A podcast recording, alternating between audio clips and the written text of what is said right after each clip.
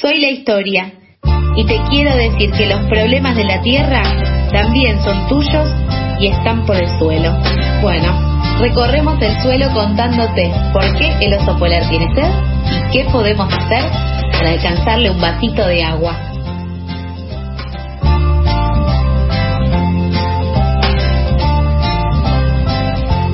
Doce, un minuto, once minutos es que la gente me saluda y yo me confundo, porque esto de estar por Meet es eh, complejo. Pero bueno, empezamos. Y aparte, es mi y pone nervioso a cualquier persona, ¿no? Y claro, viste. Eh, empezamos con este esta segunda hora de eh, este programa que se llama Pasadas por Alto, en el que nuevamente vamos a hablar de la campaña Basta de Venenos, una campaña que venimos difundiendo, que ayer pudimos hablar con Guillermo Folguera, uno de los voceros de esta campaña, pero que ahora aprovechamos para saludar a Mijael Kaufman y también aprovecharemos para que presentes a la invitada de la columna por el suelo de hoy.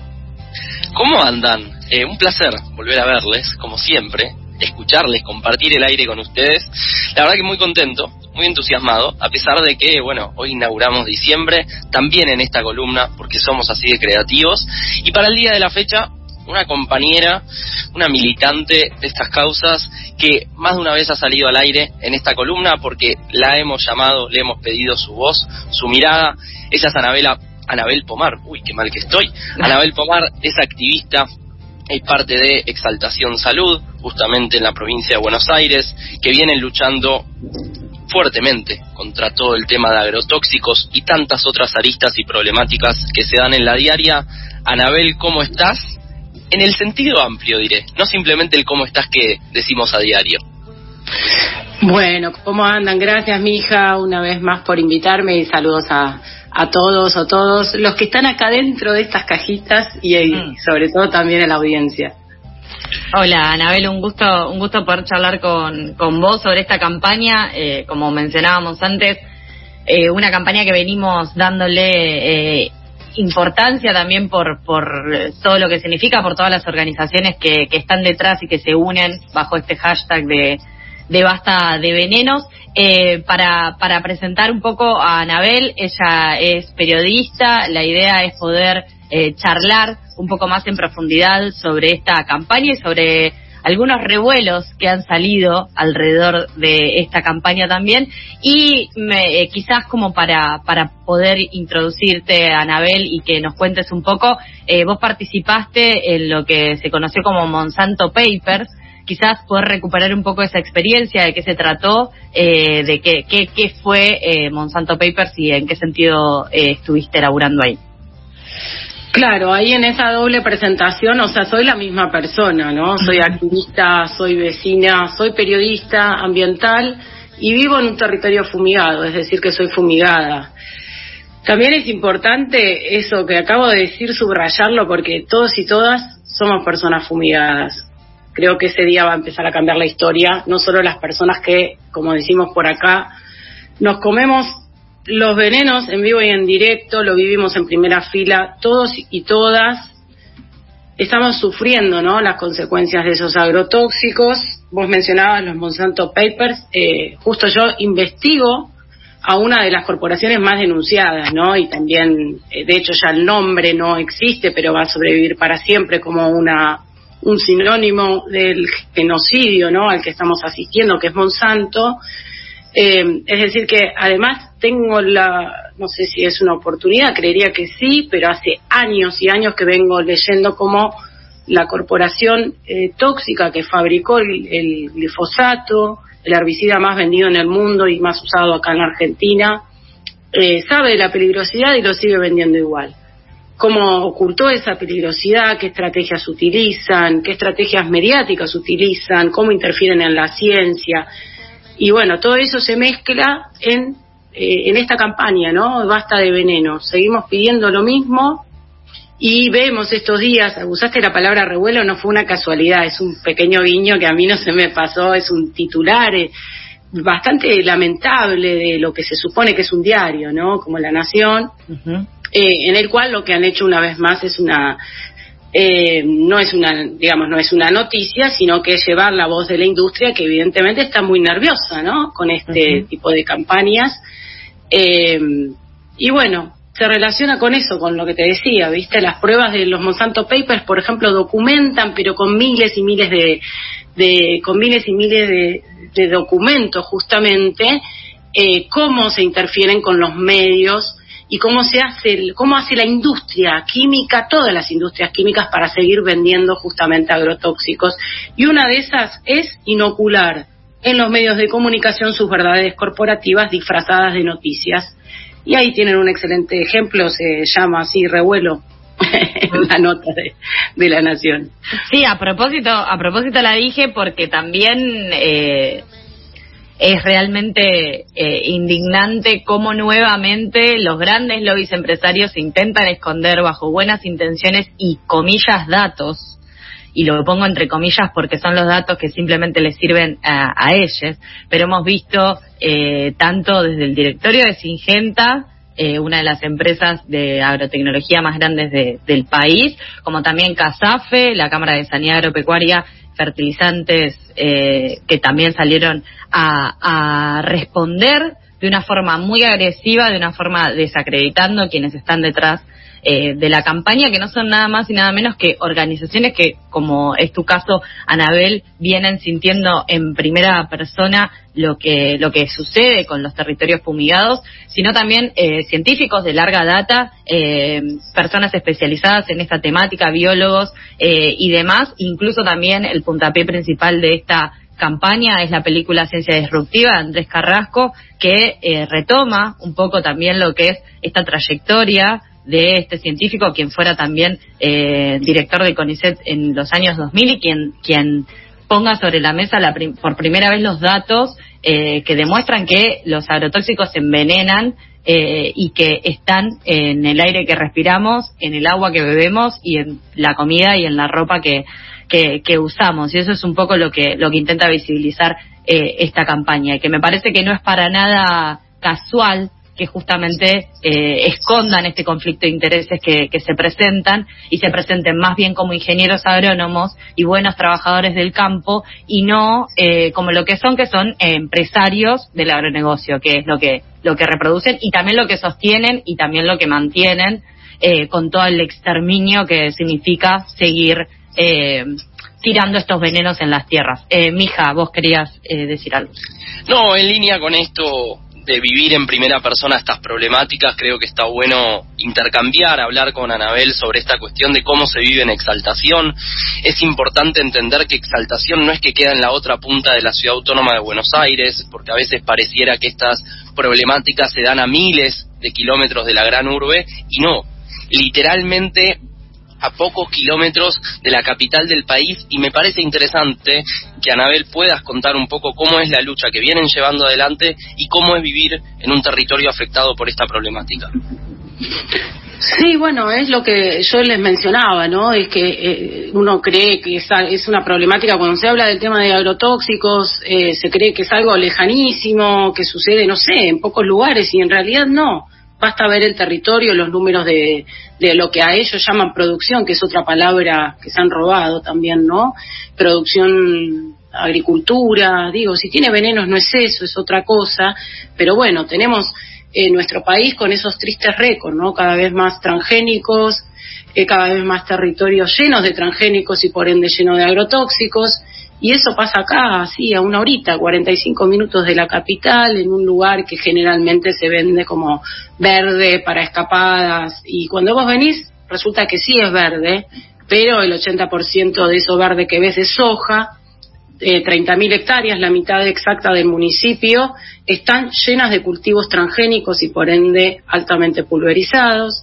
Y las personas que vivimos acá estamos expuestas a esos venenos en forma directa. En Exaltación de la Cruz hemos relevado en dos barrios de 30 manzanas 50 casos de cáncer, digo. Algo que termina, digo, sigue sin, sin ser atendido por las autoridades. Hemos encontrado seis agrotóxicos en el agua, plaguicidas altamente peligrosos, en agua de pozo y en agua de red. En el 40% de las muestras que hicimos, en, el territorio acá encontramos eso, que hay plaguicidas altamente peligrosos en el agua. Encontramos en cantidades, pero alarmantes, pero les diría groseras, en suelo, ¿sí? Plaguicidas y agrotóxicos en suelo, eh, en el suelo de una escuela, enfrente de una escuela donde entran nuestros niños y nuestras niñas, encontramos plaguicidas altamente peligrosos en cantidades que superan. Tuvimos oportunidad de acceder a una pericia eh, eh, que se hizo en una fábrica de agrotóxicos donde enterraban agrotóxicos, ¿sí? De manera ilegal. Y acá en la puerta de la escuela se encontraron en mayores cantidades que en ese lugar. A ese nivel, ¿no? Entonces, eh, en este lugar, eh, eh, así dicen los que vivían acá, había mucha producción pequeña, mucha quesería, mucho tambo, mucha pequeña producción y todo eso fue desplazado por los campos de cultivos intensivos llenos de transgénicos y plaguicidas y las consecuencias se ven. Cuando nosotros salimos a denunciar, en el, en el término con esto, cuando nosotros salimos a denunciar por acá, eh, nuestros vecinos y nuestras vecinas saben que estamos diciendo la verdad, porque no necesitan leer papers científicos de los que vamos a suponer no fueron pagados por las empresas y se pueden leer porque no tienen conflicto de interés. Lo viven en sus propias casas, lo ven en sus propios barrios, cada vez más gente haciendo colecta, juntando plata, leucemias en niños, eh, cánceres en niñas, o sea, la gente sale todo el tiempo a hablar de enfermedades que están asociadas justamente a los agrotóxicos. En la campaña Arroba Basta de Venenos van a poder ver también eh, distintos testimonios en el día de, o sea, este video con distintas personalidades que hizo tanto ruido en el lobby empresarial, pero además eh, distintas personas que viven en territorios fumigados y no y en territorios supuestamente que no tienen directo contacto. Eh, en el caso de territorios fumigados, por ejemplo, una madre lactante que en el periodo de lactancia se hizo los estudios y, y tiene agrotóxicos en su cuerpo, que eso se los traslada también eh, por la leche materna a su hija. Eso es uno de los testimonios que se pueden ver, así de fuerte como se escucha. Se escucha también la voz de, esta mujer que eh, explica desde su propia experiencia también lo que le sucede.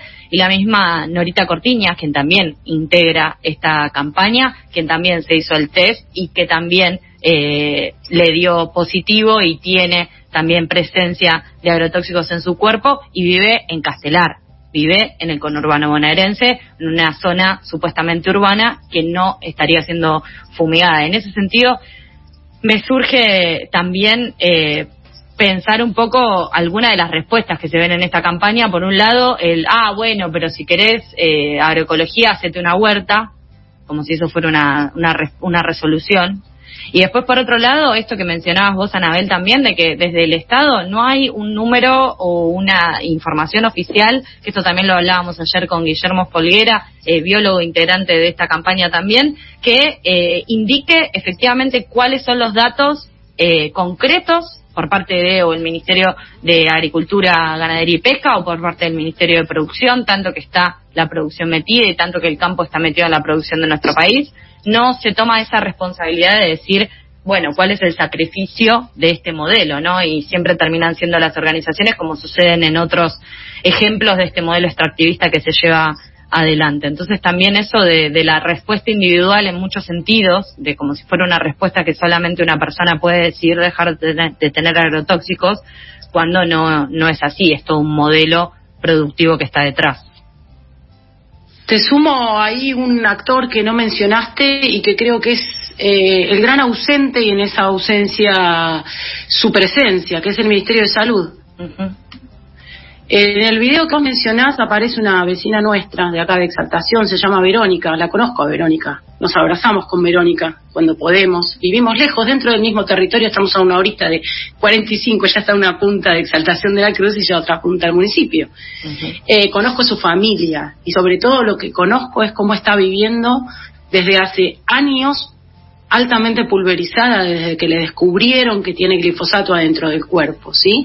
Ella, su marido, tiene dos de sus tres niñas ya con problemas, eh, enfermedad, algunas son eh, podrían ser consideradas enfermedades, otro es un daño genético que va a hacer que una de sus niñas no tenga nunca pelo. Corina se llama. Es una niña que aparece también en ese video. Eh, ¿Y por qué te mencionaba el Ministerio de Salud? Ellos se tienen que volver la familia entera se tiene que volver a repetir análisis clínicos, médicos. ¿Por qué? Porque tienen glifosato dentro del cuerpo. Entonces se lo tienen que controlar. ¿En qué lugar de la Argentina uno puede recurrir para hacerse ese estudio que ellos necesitan imperiosamente? Ninguno. Esa es la respuesta. Ninguno. El país más pulverizado por habitante por año del mundo no tiene un lugar estatal donde recurrir. Uno podría pensar en Garrahan, podría pensar en Gutiérrez, les puedo asegurar que no hay, salvo en casos agudos donde se deriva para hacer agrotóxicos en el cuerpo de esos niños y niñas, solo en casos agudos, no cuando ya tienen enfermedades, lo tercerizan en un privado. ¿Dónde está el Ministerio de Salud? Es lo que yo pregunto. Las prepagas no cubren esos estudios. Y mi planteo es, no es que queremos seguir consiguiendo las pruebas de estos daños. Queremos, por supuesto, que se erradique completamente estos tóxicos, que no haya ninguna posibilidad. Pero inclusive en estos casos concretos de familias expuestas, no tienen siquiera dónde recurrir. ¿Tienen idea de lo que sale eso, además del daño psicológico, además de lo que es vivir con veneno adentro del cuerpo? No tener a dónde recurrir para controlar el veneno que tenés adentro y que puede enfermarte o enfermar a tu familia. Es complicado, después de todo esto que dice Anabel, que lo cuenta en primera persona, el cómo seguir. Al menos a mí me sucede eso. Y con suma, me animo a decir, ingenuidad y sinceridad, me surge la pregunta, Anabel, que te la hago a vos, pero también la hago en el aire y no la hago, de cómo seguimos frente a esto. Más allá de proponer y de luchar por modelos alternativos, ¿qué hacemos? Tío, ¿qué, ¿qué podemos hacer, aparte de la construcción colectiva y de la militancia constante, para comunicar y visibilizar esto? ¿Qué más? ¿O, qué te surge a vos en ese pensar, por ejemplo, de cara al 2022? Y acá eh, nos obligan a vivir con los venenos, ¿viste? No es una elección. Lo que sí es una elección es eh, luchar contra eso. Eh, hasta el último instante, hasta el último respiro de mi vida, mi compromiso con mis propios hijos es eso, pero sobre todo también con los otros hijos. O sea, uno no hace esto por los hijos, nadie se va a salvar solo adentro de su casa, por los hijos de los hijos de los hijos, de los otros, de los demás. Eh, no queda otra, no, no queda otra más que pelearla, ¿no? Entonces eso sí es una lección acá en Exaltación de la Cruz, en Exaltación Salud en el grupo que estoy, conozco muchísima y cada vez más personas que se involucran también en todos los territorios. Eh, hay personas dando esta batalla, hay personas que dan esta batalla hace tres décadas, no dos días, tres décadas, dos décadas. ¿Cómo se sigue creyendo de que aparte es la única alternativa? No hay otro modo más que frenar esto o morir o resignarse a enfermar y morir de rodillas. Y eso no es una posibilidad. Hay que seguir denunciando y si vos me preguntás qué aspiramos con esa lucha, no es a construir ese otro mundo posible, sí y es construir ese mundo posible, pero primero necesitamos prohibir todos esos venenos y necesitamos también que todos los responsables de fabricarlos, de comercializarlos, de permitirlos, de gestionarlos y profundizar este modelo vayan presos. Acá específicamente lo que queremos es eso, los bienes naturales comunes no se negocian a modo individual, la vida no tiene precio, lo que queremos que paguen, existen leyes que así lo estipulan, existen leyes, ya hay leyes sobre eso, necesitamos que se cumplan y que empiecen a ir presos quienes atentan contra la salud y el ambiente. Esa es la lucha que damos acá y por eso vamos. Para cerrar, Anabel, en, estos segunditos que nos quedan, la pregunta para que puedas responder lo que vos quieras, decir lo que vos quieras, el aire de, FM, la tribu es tuyo, también de la columna, como lo hemos hecho en más de una ocasión, para que vos puedas cerrar eh, como gustes y consideres. Eh, abrazarnos y abrazarles Gracias por el espacio, es súper importante.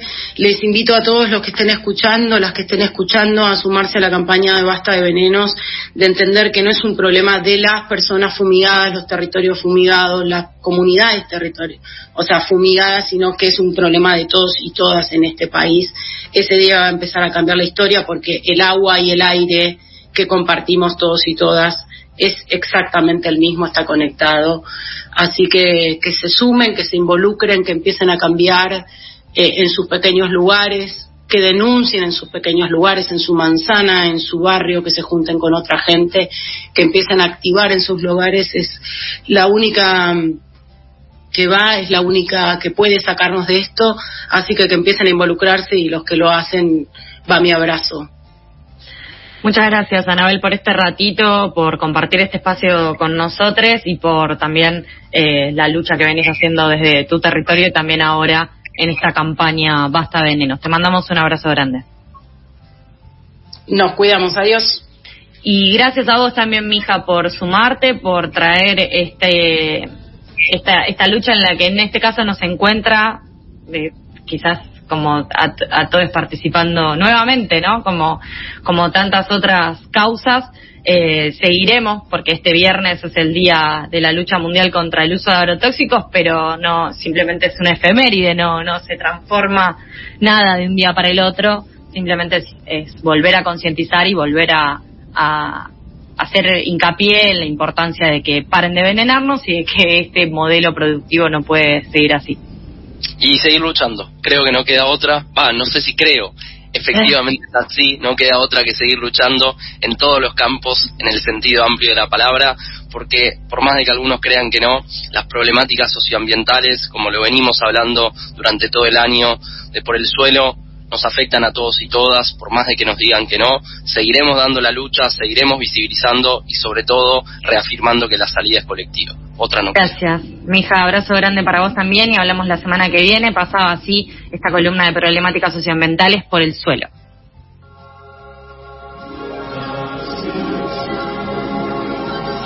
Pasadas por alto.